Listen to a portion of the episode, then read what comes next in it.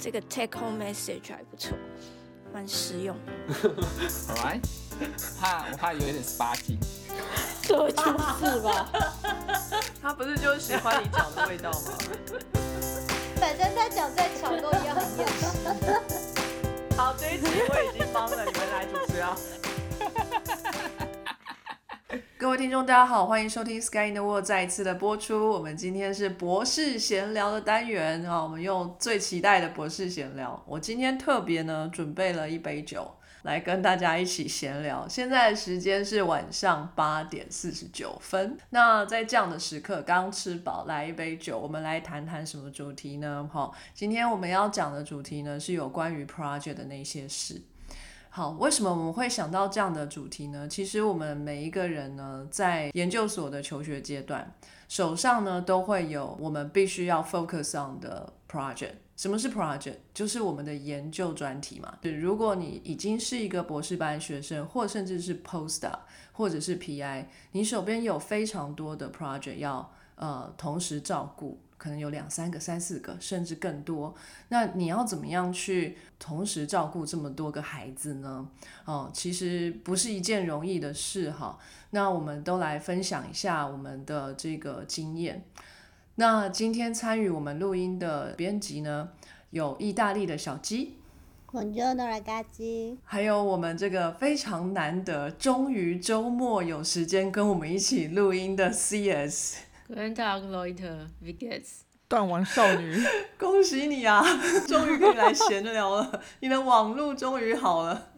我怎么觉得你刚刚那个打招呼里头有点哽咽，带有泪水，咸咸的味道。好像有鼻酸的感觉。之前因为天气的状况实在是太难得上线了。等一下，各位听众，如果听到 CS 有点断断续续，大家都知道，就是纽约吹来一阵飓风。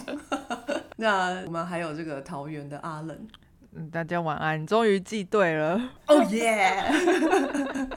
那当然还有我墙边喊走是宝蒙。啊，我先来分享一下我的经验好了哈，在我的博班生涯啦，那个我在英国念的这个博班呢，其实也不是一路顺遂哈，虽然它呢短短的只有三四年，可是中间我也换过题目。哦，本来呢进到这个实验室里面，哦，主要这个实验室 focus 的是在某一个蛋白质的功能上面。那这个蛋白质它其实是一个家族，就是说很多很像的蛋白质，但它们功能稍稍有点不一样，但它们的结构上面都很像，我们就叫做。呃，这个也是一个蛋白质家族。我们这个实验室呢，呃，主要是研究一个蛋白质家族，叫做 SOX。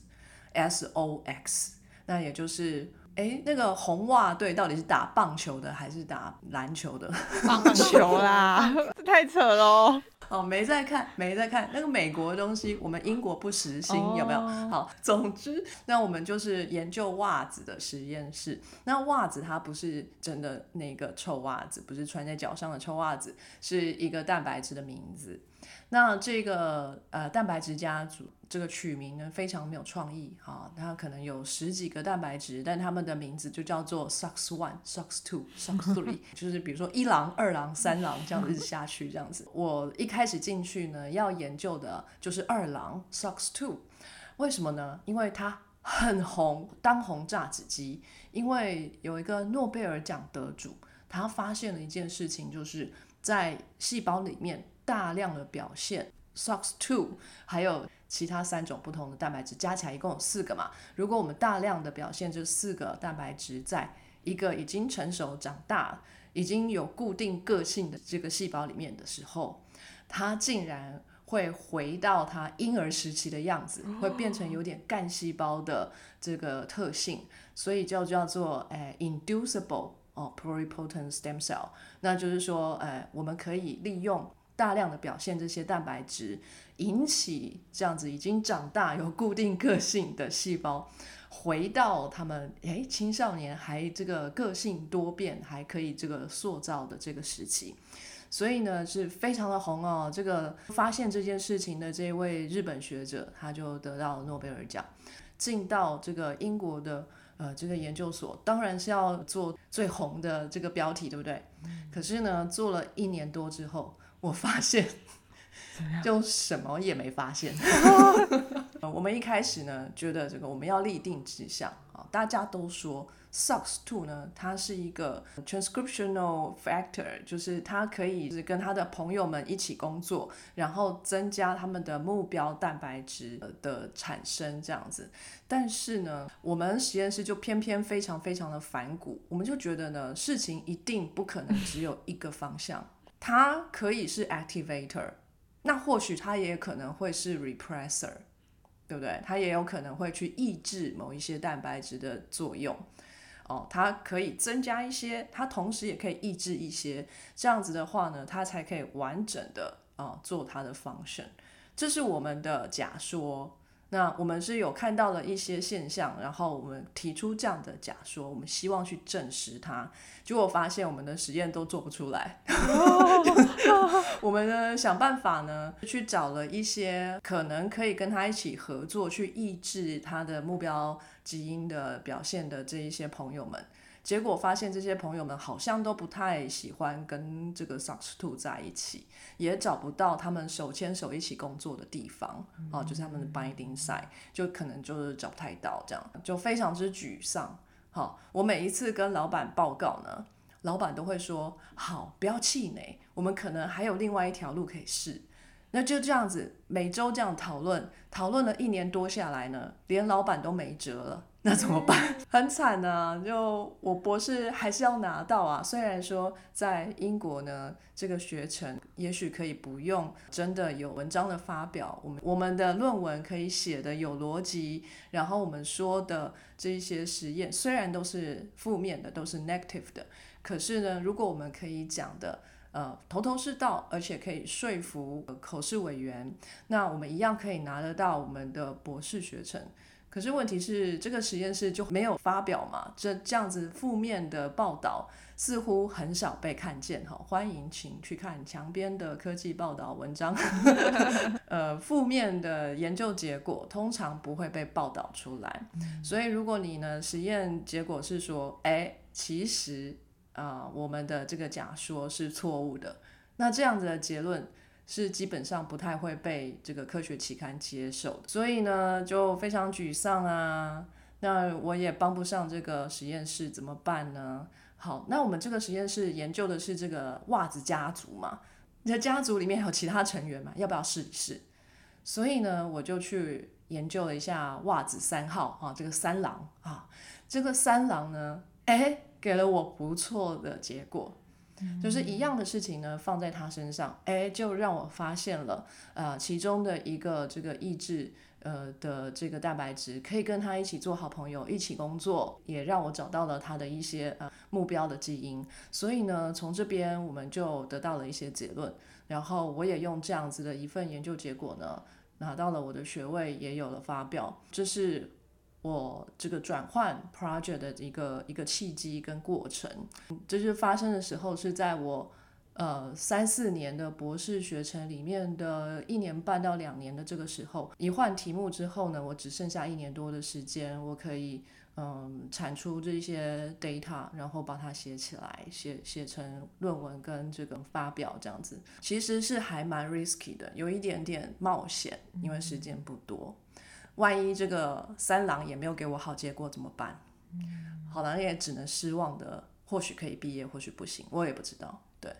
所以在这个转换的过程当中，的确是非常的忐忑。但是我那时候觉得说，都是同个家族的蛋白质嘛，那我们这些事情都试过了，顶多顶多我就是都把这些负面的研究都写在我的论文里面，没有发表就算了吧。嗯啊，以后找工作困难那就困难吧，我就去当个 technician forever，、哦、算了，就这样，对。豁达。这叫认命吧？是，所以这就是我的一个经验。你觉得在这个过程当中，是你主导还是你老板主导？就是到什么程度是你觉得哦，SOC 三是你的主意还是你老板的主意？我觉得是我老板的主意比较多，我那个时候就还不是太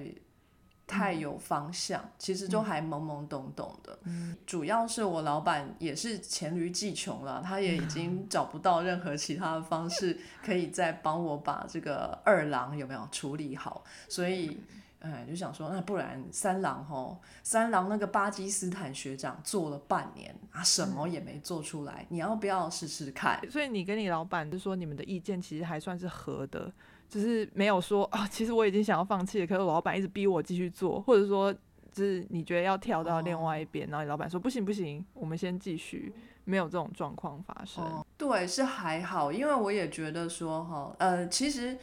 老板也没有叫我要完全就是 switch 到三郎那里，就是我其实是二郎、三郎都一起做，反正就是多准备一份这样子，稍微累一点，但是也一样啦，就都可以看得到一些东西，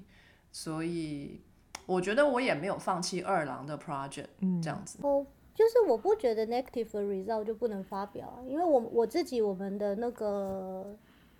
的 program 里头有一个女生，就是反正是因为她是做分子生物那一类我看不懂的东西，可是她也是做出来是 negative result 的，可是她非常非常认真的，她去 try 了各式各样。有可能的东西，反正他测了超级超级超级多不一样的东西，他用了不一样的技术，他他一直去测，他最后就是测出来，他可以很确定的说，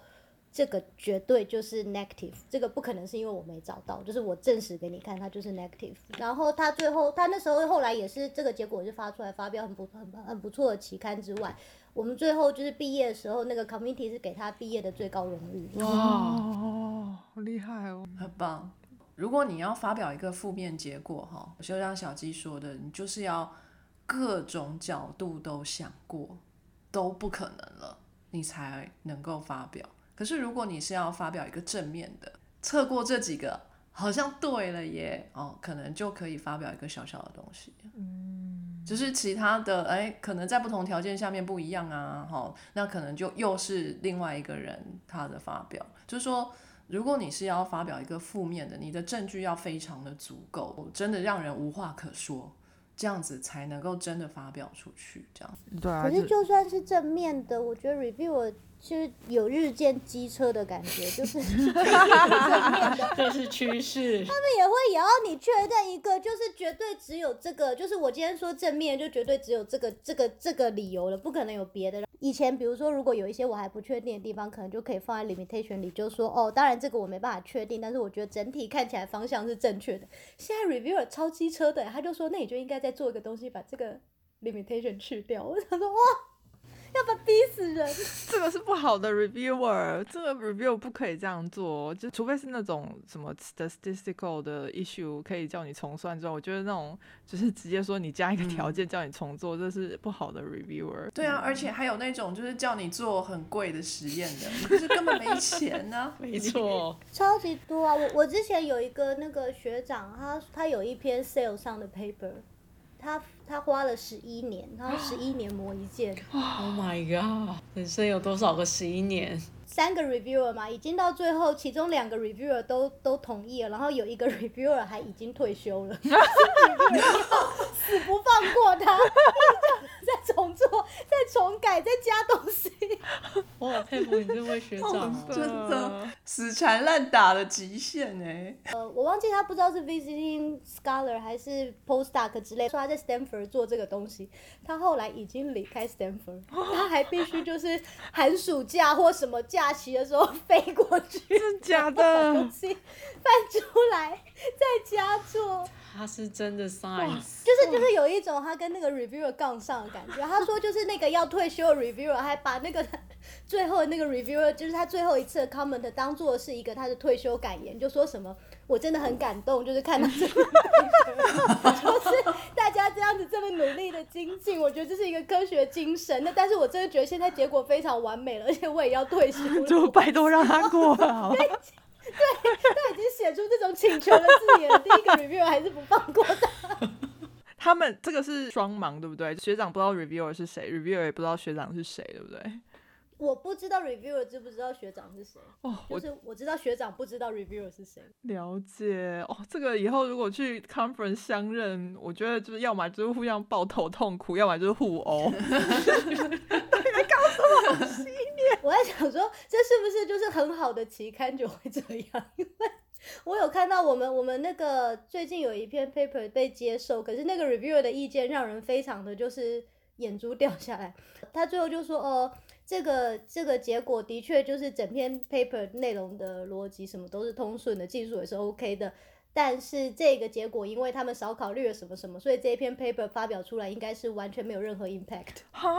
讲塞什么？就是 reviewer 说接说可以，就是一切东西都 OK，但是他的 comment 是这个，结果 editor 还是让我们发表，我们想说，哎、不知道该高兴还是该难过。我跟你讲，这只是 reviewer 个人意见，而且他前面自己都说了，就是都很好。然后他自己的个人意见是觉得哦没有 impact，你就可以 ignore。可是你你发表以后，有人晒这个文章吗？我不知道，因为这不是我的，反正就是他们他们最近刚发表出来，就就再看看吧。就是如果这个 citation 很高的话，就表示这个 reviewer 他看走眼了、啊，他 impact 很大、啊。可是如果是小的，一般这种比较小众的，又不是那种很大众的 paper，其实 citation 大概就是就是十几个，所以就我觉得很难看出高下。只要能发出去的 paper 就是好 paper。这也是 总而言之，能够放到履历上就是好了。或者是他可以去多接几个呃期刊的 reviewer 工作，就是去帮人家审别人的文章，然后逼别人要晒自己的文章。你给我晒我这一篇，我就让你过这。也是 unethical，请各位听众不要学。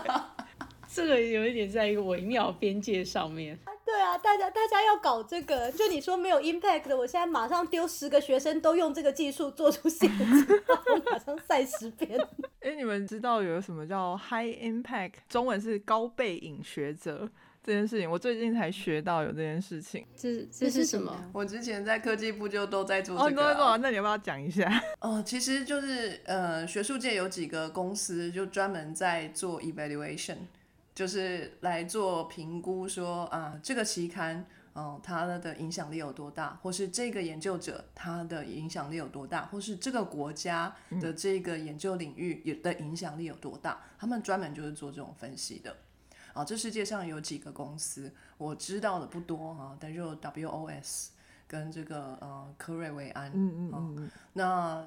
这几个公司他们就会 annually 去做这样 database 的分析，为的就是要呈现给不管是大学或者是各个公司或者是政府机构来做一些政策上面的拟定的这个参考资料。就我就是听那个克瑞维安就是来我们学校演讲，然后分析说他们是那个高背影是怎么算的，就是基本上就是说你 cite 的那个次数很高，然后他还会去掉说你自己 cite 自己的次数啊，然后还有一些呃加权啊有什么，然后看你是哪一个领域啊，然后他就分了好几个领域，就是他每年都会选出一些人，然后就是选出的学者们呢就会被表扬。我以为会被表，为什么要被表扬？呃，就是就就是他们很研究很厉害，就什么，然后他就是那个学校前面就会有放那种海报啊，说什么恭贺本校有 X 位学者，就是受到什么高背影，什么全世界前几趴，什么什么巴巴的，对。但是我听那个演讲后来得到的那个结论就是呢，我觉得就是呃选对领域，其实你也可以成为高背影学者，对，没对错你就，选那个冷门的。对，选那个很冷门的领域。就一辈子都别想。不会不会，我觉得如果有 strategy 的去做这件事情的话，也许不会很难，因为那个它现在有一个叫做好像是叫什么跨领域还是什么的，然后就是你要满足几个条件，然后可以去做，然后。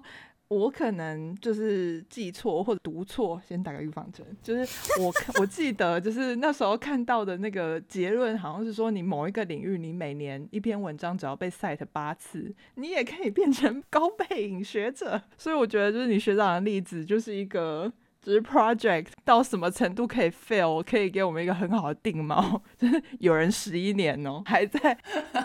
是国父吗？可是我一定要说，这个学长是个超级超级超级优秀的学长，然后也是对科学充满热情。他应该就觉得 review 的那些建议可能也是有科学价值，所以他就觉得我一定要说服他，要跟他一较高下。哦，这种就是独孤求败的那种感觉。武林哈，呃在江湖里面就是要有这种精神。我是觉得，如果一年吧，差不多了。尤其是博班的时候，感觉上如果你一年哦可能我们领域啦，啊，我们领域是没有没有办法走回头路这件事情的，因为我们就是要做人体试验，所以你按一收下去之后呢，你那些时间你就是要就是要收，但是同时也是因为是人体试验，所以。很多结果做出来之后，解释的空间就是也也很方便，就是呃，虽然我们会注册 clinical trial dot gov 说我们的 primary outcome 是什么，可是我们一定会收很多 secondary outcome，所以总是会有一个有进步的，就是不可能没有进步，对，没有，而且就是全部都没有进步之后，大家就会说。至少都没有传出那个危害。哦，对，没错，哎，这个很常 用，永远永远都有话可以讲，对，大家就一直在往回，对，没错，尤其我是做老年人的，我们就说 maintain，就是 maintain 也是一件事，他没有退化啊。我们的那个 trial 就写说没有人 quit，哎，这也很重要，哎，feasibility 很重要，病人不讨厌这个也这个这个治疗很好很好，对。怎样都可以 positive，哇塞！来做临床研究吧。那我讲一下，刚刚墙边有提到他 SAX two 没有做出来，然后转 SAX three，然后就有一些结果。那我刚刚听到一句很妙的，就是他说：“哎，学长没有一个比较好的结果，然后他做，可是就有好的结果。”我那时候想到一句话，就是哦。做实验也是要看缘分，真的要算命。对，就想到说，之前我在德国的时候，我自己本身并没有参与这个实验，因为我加入这个实验的时候比较晚。然后这个 project 其实是个欧洲跨国的计划，所以他们很早就开始。呃，我大概是二零一六年左右才加入这个 project，所以已经算是尾声了。他们好像在二零几年的时候就开始了，这样。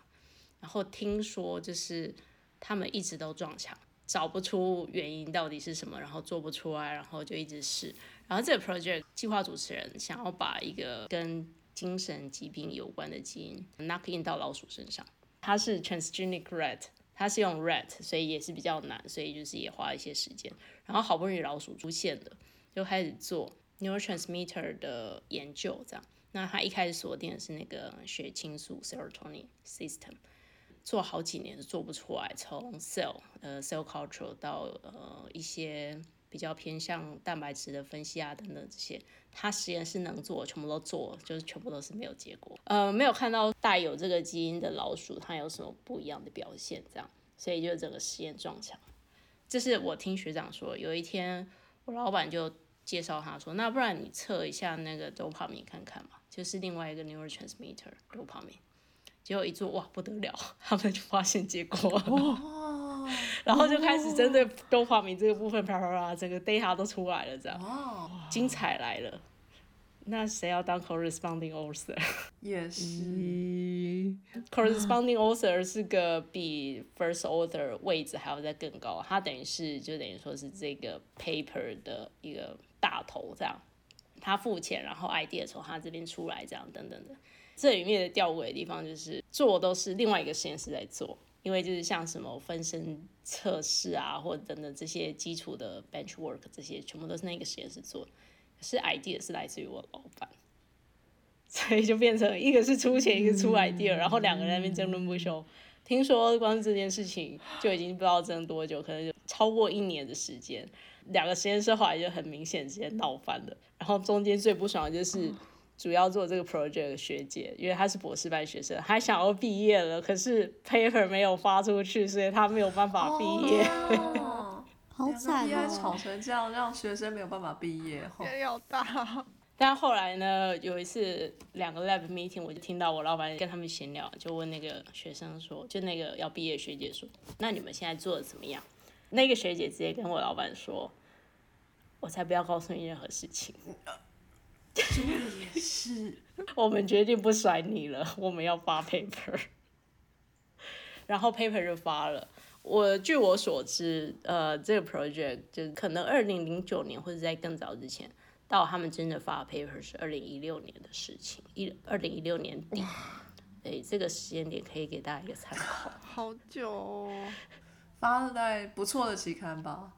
Nature 系列啊，我觉得可能就是结果蛮好，大家才会要这样抢破头。对，就是结果非常好，所以才突然之间大家都想要。因为我之前就是结果普通，就是发那种只要 impact factor 大概三四分那种，就是普通正常的期刊。reviewer 就问了一个问题，就说：“哎，怎么没有看到你的受试者伦理委员会同意书？”然后。反正我们那时候中间就有一度惊慌，因为我是负责最后分析，然后他们，然后因为其他人都走了，所以最后 paper 是我写，所以我以为前面一定会有这个东西。然后我去问的时候，因为人都跑光了，问不到，所以就是暂时大家突然有个恐慌，就是我们该不会在没有伦理委员会同意的状况下。做了人体试验吧，这也太惊慌，太可怕了。马上所有那个里头 coercer 知道之后呢，本来有十个人走了四个人，全部逃走，就说放我了，没有关系，谢谢谢谢。吓坏，弃船逃生。所以后来找到了，就说哦，有来有有那个伦理委员会同意书，就是在种尘封的文件里头，终于翻出来那那十五份同意书了之后呢，就是我就不想再去通知那四个人，因为我想说。你们这些贱人，对 叛徒，对也是不用墙头草，就不用理他们了。嗯，我当初也不知道他到底有什么什么贡献，反正就老板就说要放他的名字，然后但是有事情一来的时候，第一个弃船 逃跑的四个人，好多鬼故事哦。对，所以小 G C S 你们都没有就是换题目过吗？我后来想到，其实我比较不算是换题目那种状态，因为我是做行为领域，行为领域就是观察行为。其实我大部分的时候，我有几乎一半的呃经验是这个 project 并没有所谓的假说存在。我们是要去看，诶，这个新动物，比如说我刚刚提到那一只老鼠，它是一只 transgenic rat。那在这种新的动物的情况底下，我们根本不知道它的行为表现是怎样，所以我必须要设计各式各样的行为分析。就会行为的呃 behavior model，然后把老鼠放下去，然后去看说带有这个基因跟没有带这个基因的老鼠，就是对照组跟实验组本身是不是有差异这样。所以我其实不太需要真的有一个很明确的假说，说哦带这个基因的老鼠一定会有什么行为表现，因为包括行为还是一个比较复杂的呈现，它可能在脑袋里面的确有一些状况是存在的，可是。因为行为是整体的，所以老鼠可能 balance 出来的结果就是它的行为表现是很一一般般的，没有什么特别的。所以行为在呃研究上面比较，它有一部分的 paper 的确它不太需要真的有一个很明确的假说，说诶，我觉得呃带有这个基因的老鼠一定是要怎样怎样怎样。其实我们就是去把我们观察到的行为写出来，就这样。所以我比较不会有说。诶，这个假说做不出来，所以我的实验就撞墙的状态。那我之前在德国的经验比较属于，因为呃，我一开始进去的时候，我们实验室有三四个主题在跑。那我就跟我老板说，呃，我其实还没有很确定我的主题，就是细节哪一个细节我还没有预备，呃，我还没有想好。我说，可是我希望可以多看看实验室，呃，有哪些技术可以学这样。所以我前两年的时间，我大概做了三个 project，三个主题啦，应该这么说，三个主题。其实我就是去学一些技术，因为我觉得参与是一个很好、很很直接可以知道这个实验室在干嘛的的一种方式切入点。所以我比较属于是参与型的，等于说我帮一个学姐做完，做完之后她的实验告一个段落，开始写 paper，我就再跳去另外一个学长姐那边开始帮忙她的实验。那就去学他的技术啊，然后参与这个主题，然后知道说 OK 他在做什么这样，所以到博三的时候才开始有自己的主题。那至于博三这个主题，它的出现就是很单纯一个字钱，就是阿能刚刚提到的，老师跟他说没有钱，我们换主题吧。那也就是那个时候，我们实验室有一个合作，我老板就跟我说，他可以付你钱，那你就去做吧。所以很现实的钱，哪里有钱 去哪里做，哪一个 project 有钱就是去做那一个，就是这样。哎，可是你一开始很像实验室小渣女，一点都不真心，这边玩一玩，那边玩一玩。对啊，就处处留情。可是你这样应该学到很多吧？对，而且这样好处就是，呃，就是一开始前面两年，其实我都没有自己的 project，但是我还是有 paper 啊。哎，他们还蛮好的，还是有给你那个 credit。呃，因为我有一些技术是可以贡献，所以我就是一直做冷冻切片的部分。然后因为他们都不想做，然后我就好啊好啊，那我来帮你们做这样。那个很无聊哎、对，所以没有人想做啊，那我就觉得 OK 啊，我可以做啊，而且我做起来不慢，所以每一篇的第一个图都是我的。哦很嚣张哎、对，我有本钱。哎、我觉得这很重要哎。某一次的访谈，就是也有人提到说，你要要想说你可以对这个团队贡献什么。我觉得就是在这种过程，至少我自己在补办的过程，我觉得好像有有这么一点感觉，就是说，哦，我好像变成这个这个团体里面的某一种担当，然后这件事情大家就说，哦，那那我每次都交给就是阿冷去做，这样子的话，就是其实你在这个团体里就会有一定的贡献，因为我有一个美国人的学妹，然后她就是比我晚两年进实验室，然后她就是比较不太会跟其他的学姐们去互动，或者是 support 其他人的研究，所以她就很容易到最后变边缘化，就是她自己的研究没有人要帮忙，别人的研究就是也不找她，然后她后来就就当然有很多其他的原因啊，可能后来就补班就没有念完。嗯就就就中间就结束了。各位编辑们，就是你们觉得几条支线 是好的中间值啊？因为我觉得如果只做自己的研究，然后没有一两个 side project 的话，好像至少在我自己的感觉，我都会觉得有点担心担心的。所以就是现在我自己是算是 PI 嘛，所以我就只有我自己的东西，然后就是我也要慢慢找 collaborator 啊，或者是做一些 side project。可是我我又会觉得说，一个 young PI 的感觉，觉得 side project 真的是不好 handle 哎、就是要找钱呐、然后花多少心力在这些东西上面啊。现在最难开口的是讲 paper 的那个 credit，虽然我通常都会很直接问说，哎、那这样如果到时候做出来，我们 credit 要怎么分这样子？可是你知道，偶尔还是会有一种尴尬尴尬的感觉，所以想问问大家对于 side project 这件事情的意见。我觉得至少手边要有三个 project 会比较安全，就是，嗯、你可能就是鸡蛋不要放在同个篮子里嘛，但是只放在两个篮子里面又好像有点嫌少，所以我会觉得三个大概是差不多。我通常手边如果有少于三个，我就会自己再提一个去看一下 review 文章啊，或者是觉得最近比较嗯可能有兴趣的。把可能性写出来，然后就跟老板提。然后不好意思哦，我还不是年轻 PI 哈，所以我也不知道那样子的状况的话会怎么样。但是我通常会跟老板要资源，会不会每一次报告进度三个都有进度，那是不一定。但是，嗯，至少你这个做累了，可能还有另外一个可以，呃，慢慢推这样子。我做两个都快死掉了，还三个。这这啊啊，分身嘛，分身嘛，就是你如果要跑焦，哎，就多两条 lane 给另外一个 side project 这样。这倒是真的。对啊，我觉得 CS 一个一个研究都已经可以把它搞了这么久，没有过来跟我们一起录音了。如果三个，对我，我现阶段要要一个以上真的很难。那至于就是如果跟别人合作，这个 credit 到底要算谁的，这个真的很难呢。如果是真的是以 PI 的角度来看的话，是不是以比如说 funding 的贡献啊，你的 funding 多少，我的 funding 多少来分配？如果都差不多的话，是不是 co-author 一起之类的？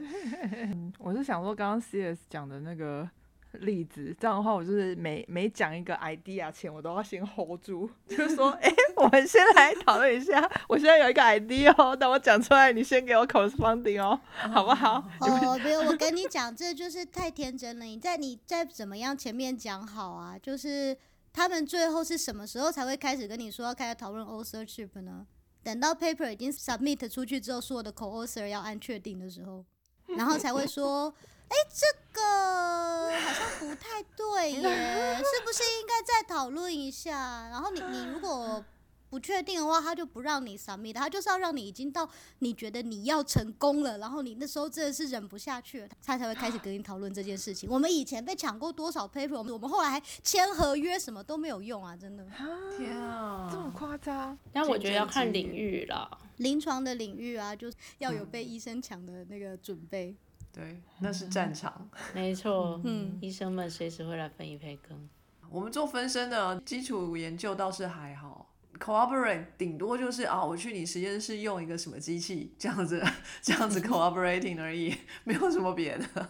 就是我后来博后的时候，就是有一些那种什么呃职涯领域的那种课啊，然后就是有一个专门开给博后的 seminar，然后他们就有提到说，像我们都在发展的阶段，就会好像会很希望有人来邀，或者是有那种比较大咖来邀你，你就好像不能说 no，或者是说你就觉得这是一个机会很好，可是有时候会把你自己 stretch too thin，就是。会 做太多东西，然后反而一事无成。哦，我觉得他那时候有给我们一个有点像是标准吧，教你决定你要不要接下这个 project。他们就是说，你一定要先找出你自己的专精，或者是你最 significant、最新奇的部分，比如说你的 niche。到底是什么？然后通常那个 niche 可能会有三个面向，比如说我的我的 niche 就是我是做老人，但是又是做 evidence based practice，然后加上就是要 community，然后这三个圈圈就是会有一个 Venn diagram 嘛，就是三个圈圈的图。我中文真的是叫三个圈圈的图吗？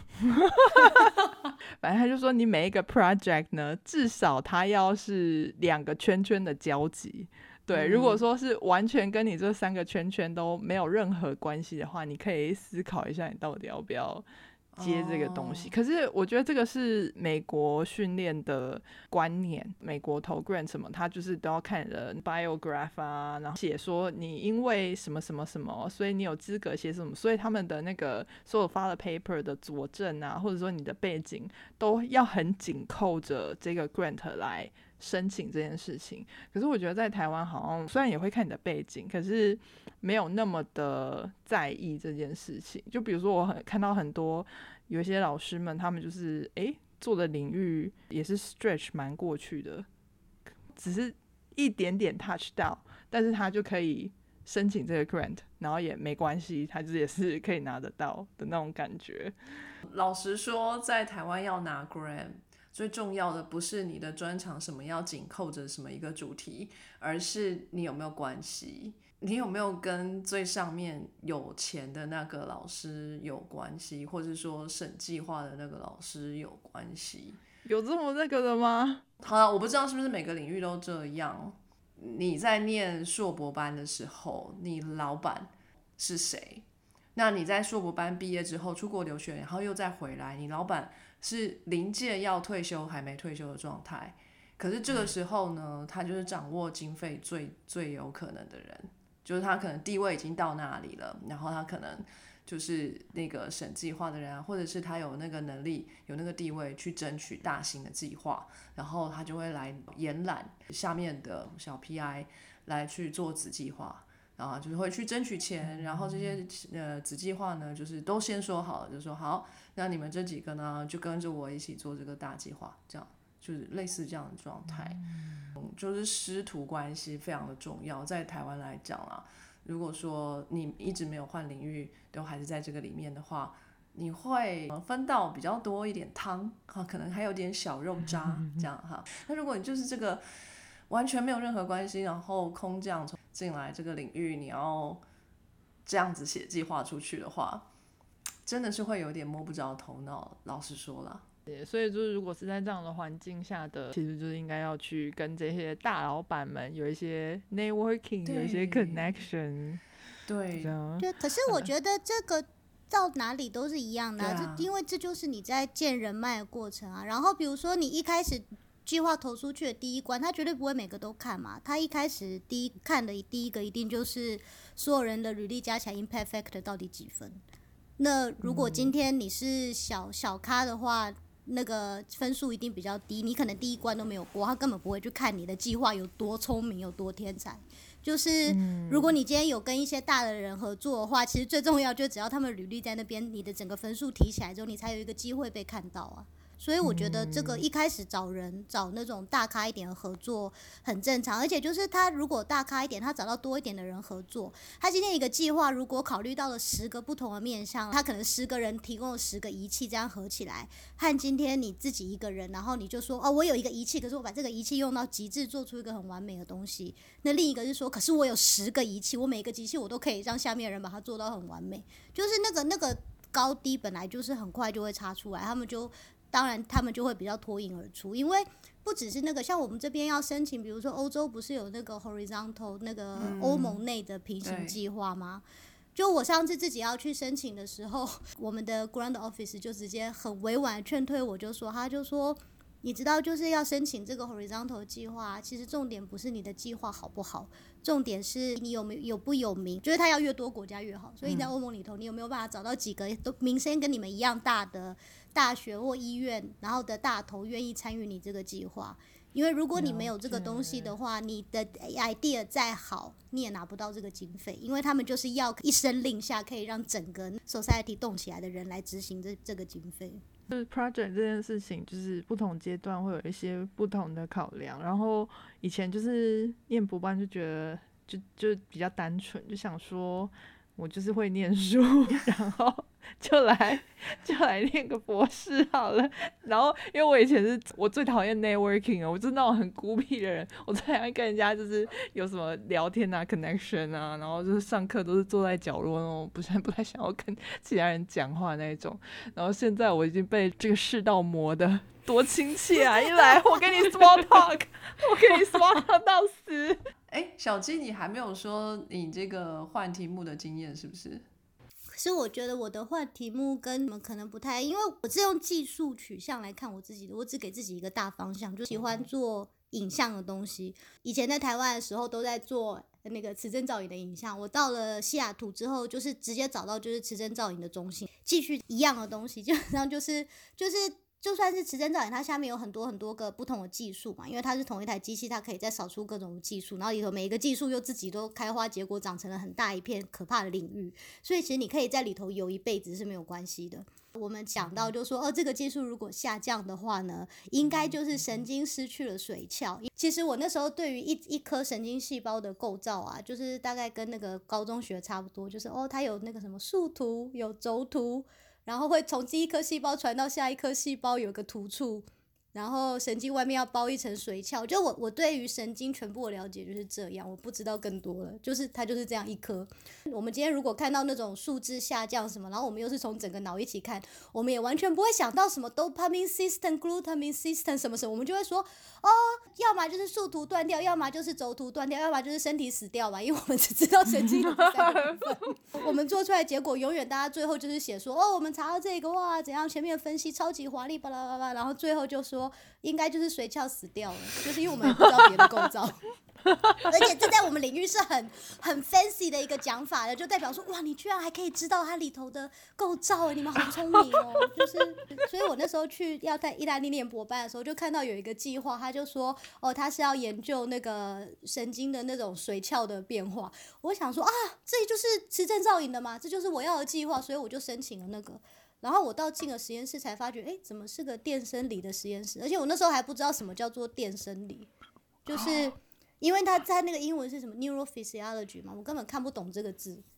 然后我老板就跟我说：“你现在进了一个 neurophysiology lab，所以你就是要讲做一些 neurophysiology 的东西。”然后我就跟他说：“哦，当然没问题。请问一下，什么是 neurophysiology？” 他看着我那个脸，真的很像看到白痴的感觉。你为什么能够进去啊？这是我比较好奇。可是因为因为我整个就是 CV 很好，然后我口试表现也很好啊。然后我记得那时候那个面试我的人就说，因为我们有很多 project 嘛，然后面试我人就看着我那个选项就说，哦，所以你就是在 project 方面你已经很明确有方向了，你就选择了要这个叉叉叉 project。我就说，啊，对，因为这就是我之前一直在做的东西，完全不知道自己在说什么。然后那个面试官就跟我说，非常好，非常好。然后所以我就进去了。有一部很很古老的电影，就是一个美国男性在外国游购的新娘，就是就聊得不错。然后后来那个新娘一一到美国一落地，然后那个男生发现他不管讲什么，新娘都是面带微笑说 yes。Yes，然后他就讲一个很 ridiculous 的话，就是说什么哦，你昨天吃奇怪的动物啊，还是怎样怎样的？然后那个新娘也是 Yes，然后发现说哦，他根本不懂英文。小鸡的老板那时候应该就是一样的情境，对，差差不多是这种状况。所以反正反正我那时候就进了实验室了之后，才知道哦，原来这是个电生理的实验室。然后他们想，他们刚好想招，因为他们就是新买了一个仪器的东西，就是因为电生理可能是量一些神经的功能嘛。然后他们想买一个新的影像的仪器，是兼量结构，所以他们想要找一个呃又懂电生理又懂影像的人，然后可以同时把这两个技术合而为一。然后我就是只懂影像，而且是完全不一样的一个影像了。是 我觉得，就是因为我自己对自己的想法，就是反正博班就是要学新的。然后电生理后来他就跟我说，就是像脑波什么什么。我想说，哦，就是那些就是脑波那些讯号，以前做整个大脑的时候也都做过。我就说我可以做，所以我那时候是非常超级误打误撞进去。可是就是可能是因为我一开始就把自己放的比较广，因为我不是跟自己说，哦，我只能做磁振造影，我不能做，我就要休学。就是因为其实磁振造影那个领域也够大，你要做一辈子也可以。可是我就觉得啊，反正就是用电脑程式分析东西嘛。那如果把今天的定位放在这里的话，好啊，你要给我什么鬼东西都可以。呃，然后我一开始的时候呢，因为刚进这个领域，就全部从头开始学啊，所以应该我前面四个月都只在做 literature review，就是四个月每天就是很悠闲的看 paper，就是动作慢到。我老板就是觉得我应该是个问题学生，说糟糕，好像收错人了。就开始从 A B C D 开始学。对啊，就因为什么都不知道啊，就跟他说，那我可以去医院看一下这是什么吗？然后说哦，我没有坐在动物身上，那我可以跟下去看一下动作吗？对我记得那时候就是。在动物中心啊，还有在医院啊，就每天站在那边盯着别人看，然后让别人很不舒服。因为就是，对，你一定要好像要找点事情跟我聊嘛，不然，然后我又很一直盯着他的手这样，然后我又没有很想聊天。你不是一开始都在跟那些？老人病人学意大利文吗？什么 Apple 之类的？那是已经很后面了。我一开始的时候，因为我也不会意大利文，所以我摆明了就是一个让所有人不舒服的人。因为我又不会讲意大利文，然后他们英文也不好，然后我会站得很近的这样子一直盯着看他们到底怎么做的。超变态！就是不论是对病人，或者然后就是你知道，我们像比如他们在做那个那个那种手术啊，在帮老鼠什么游离什么东西，那个东西很小，我又看不清楚，因为眼睛不好，我就真的盯得很近，我的头跟那个人的手比他自己的头跟他的手还要近，就是呈现一个诡异的状态很久。然后后来我大概有个概念之后，我自己我自己就就跟老板说，哦，我觉得我可以帮忙一些分析，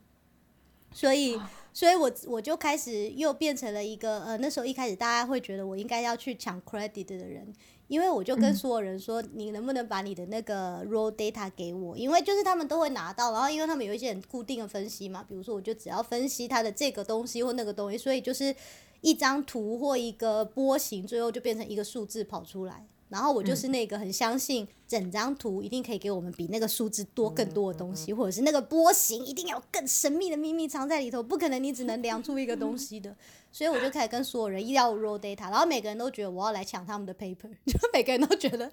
为什么我要给你？所以我才会一开始第一件事情就是要跟大家就是要建立好关系，才会有人愿意把 raw data 给我，然后再三跟大家保证说我真的没有要抢你的 paper，我真的只是想要练习什么什么的。哇，你这个如果就是写成轻小说的话，就是会变成什么？刚进入实验室的邪恶女主。但其实我不是，就是你就会有一种很长很长的那开头，因为实在太多转折，就是校园怪人，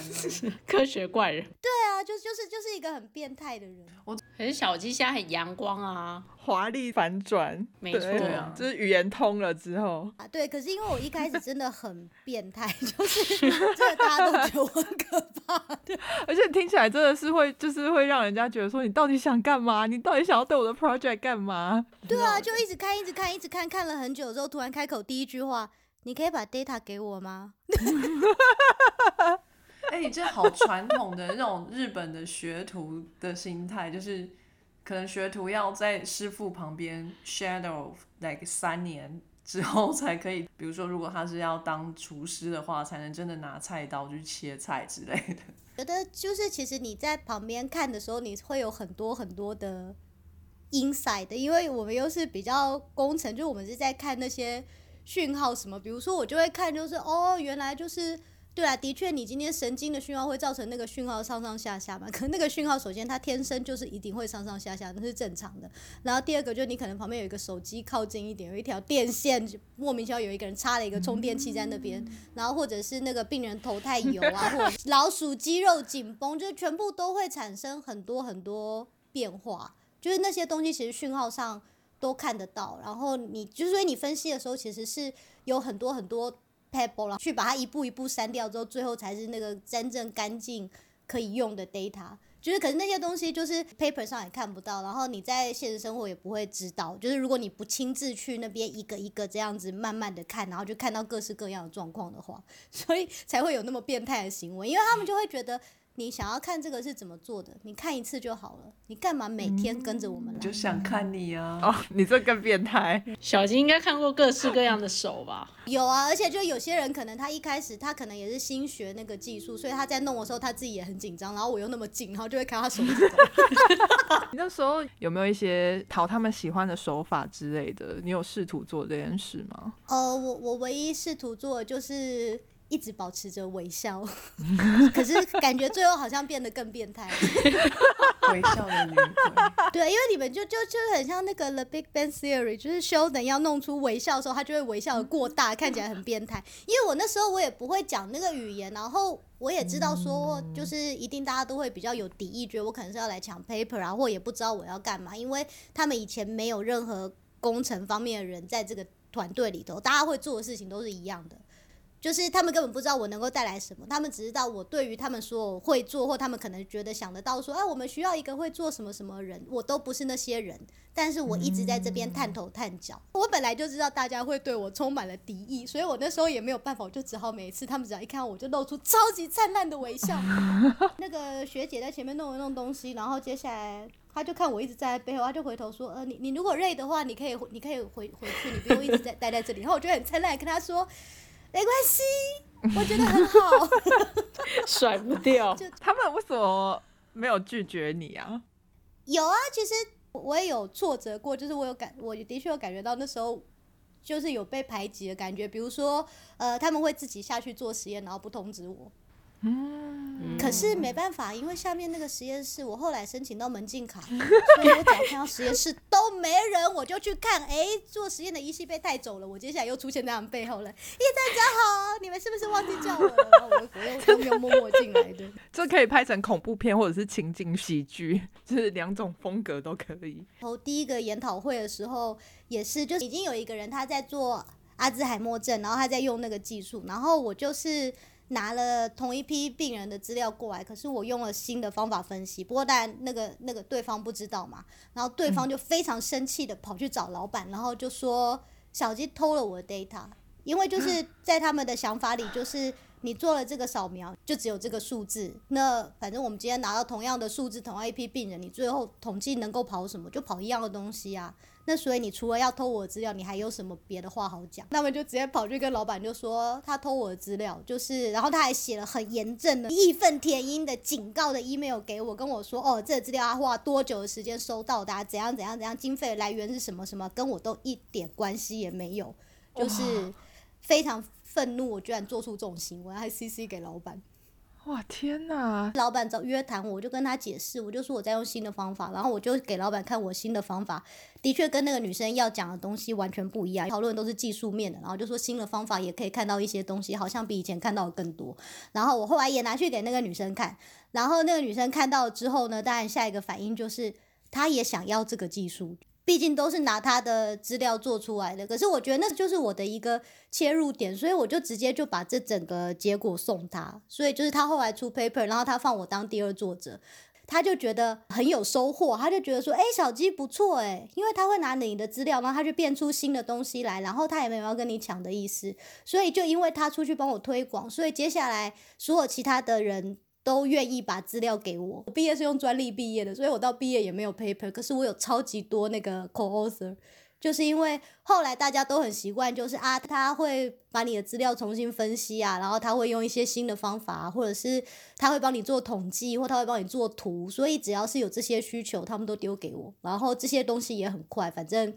就做个图，可能一两个礼拜弄好了，哎，我 paper 又多一篇，就这样。生存法则。对，一开始当然是不太好过啊，就是可是反正撑过那一段嘛，就也不会怎么样。可是我觉得这个真的是要心理素质很好哎、因为就是你要知道怎么化解冲突，有的有时候冲突会越搞越大。小鸡也非常的大方哎、因为你那个就是也是直接给他，对所以我觉得嗯这个需要某一些特定的人格特质，就是可是这样收获也很多啦。我觉得这是一种工程师的嚣张嘛，因为其实其他医生就是，比如说你同一批病人，你做同样的检查，然后商业软体可以给你的参数就这几个，所以你就是要在这些有限的东西里头做出新的 idea，就是所以变成所有的那个变化都只是，比如说你的收案是怎么收的，然后你有没有得到这个参数，你做了哪几个检查。就没有别的了。可是如果是今天是让工程师去拿到 raw data 的话，我就可以，我可以照我自己对资料的了解和我对这个疾病的了解，我就可以创造出全新的方法。那这个东西是别人根本完全赶不上的，他们只能在后面看。所以就是每次我老板在那边说：“你赶快做啊，你赶快发表，不然会别人什么。”我都很嚣张的跟他说：“拜托。”我跟你们医生不一样，我才不怕别人来抢哎、这些东西你抢不走的。等你抢完这个，我早就已经有新的 idea 了。天啊，好厉害哦！就是这种嚣张，就是你你就不怕别人了，而且就是我觉得把这种嚣张放出去了之后，他们只对你的戒心也会比较少，因为他就会觉得，反正你跟他们要的是不一样的东西，对嗯，把自己的区别做出来，这样。对这倒是真的。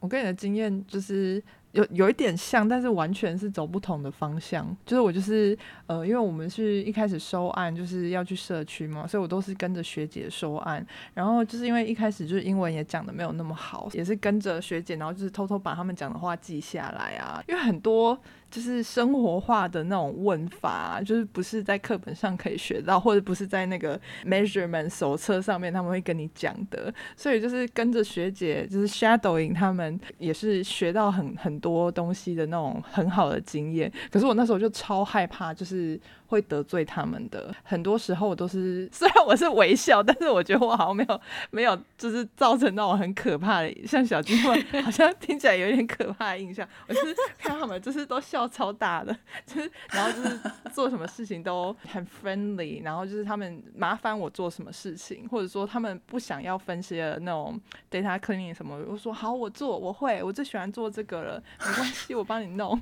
对，哎、对我之前也常常这样，就人家那个他们那种杀完老鼠之后那个沾血的器具，我就说我最喜欢洗这个了，我帮你洗。这其实是很聪明的策略。对，因为那个东西就没有人想洗，又要弄很久，所以就是想说让他们就算把我当清洁工也好，至少不会引起反感。嗯是下一次他们有什么需求，他第一个闪过的就是你。嗯，对，就不想要洗洗东西的时候，哎、小七说他很喜欢洗，不一定啊，一一开始一定是，可是久了之后，那种互动的默契出来之后，人家会对这个人有一个信任度。有要什么需要帮忙的话，其实这个人不会，其实还是会想到他。对，就是一种个人品牌的概念。对，对，但是同时你要会的东西就是也要高阶一点，因为我后来发现，就是实验室的学姐们，她们就是对于统计这件事情，她们就是很不上手，或者说她们就是不想要花时间去研究这些事情，所以后来比如说什么跑统计分析啊，就是全部都变成我跑，然后我也因此得到很多 co-author 的 paper，就是这样子，就变成有点像是里面的数学担当，但是其实我的数学超差的，觉得有一点点的心得，就是如果你在一个很很团队的实验室的话，一定要找出一点自己的，，standing ground，对对对对嗯对，那种感觉。当然，如果自己很强啊，绝对的强者，不是像我这种小孬孬 的话，我觉得你就是自己一人团队也是很 OK，不用 care 任何人。也是可以啦，我我也是有看过这种强者，他们就是什么都很强，他就是强到说他不需要害怕别人不帮他，自立自强的学者。不过他们应该都在国外吧，在台湾真的是活不下去了吧？对啊我觉得这种学者他们研究的主题也都是不太需要团队合作的，可能就是不需要别人帮他收案啊，就全部都 secondary data 之类的啊，就是网络上的 secondary data 自己弄一弄，就自己跑一跑就跑得出来，自己写一写 就写出来的那一种。OK，就是 Sheldon 的那一种。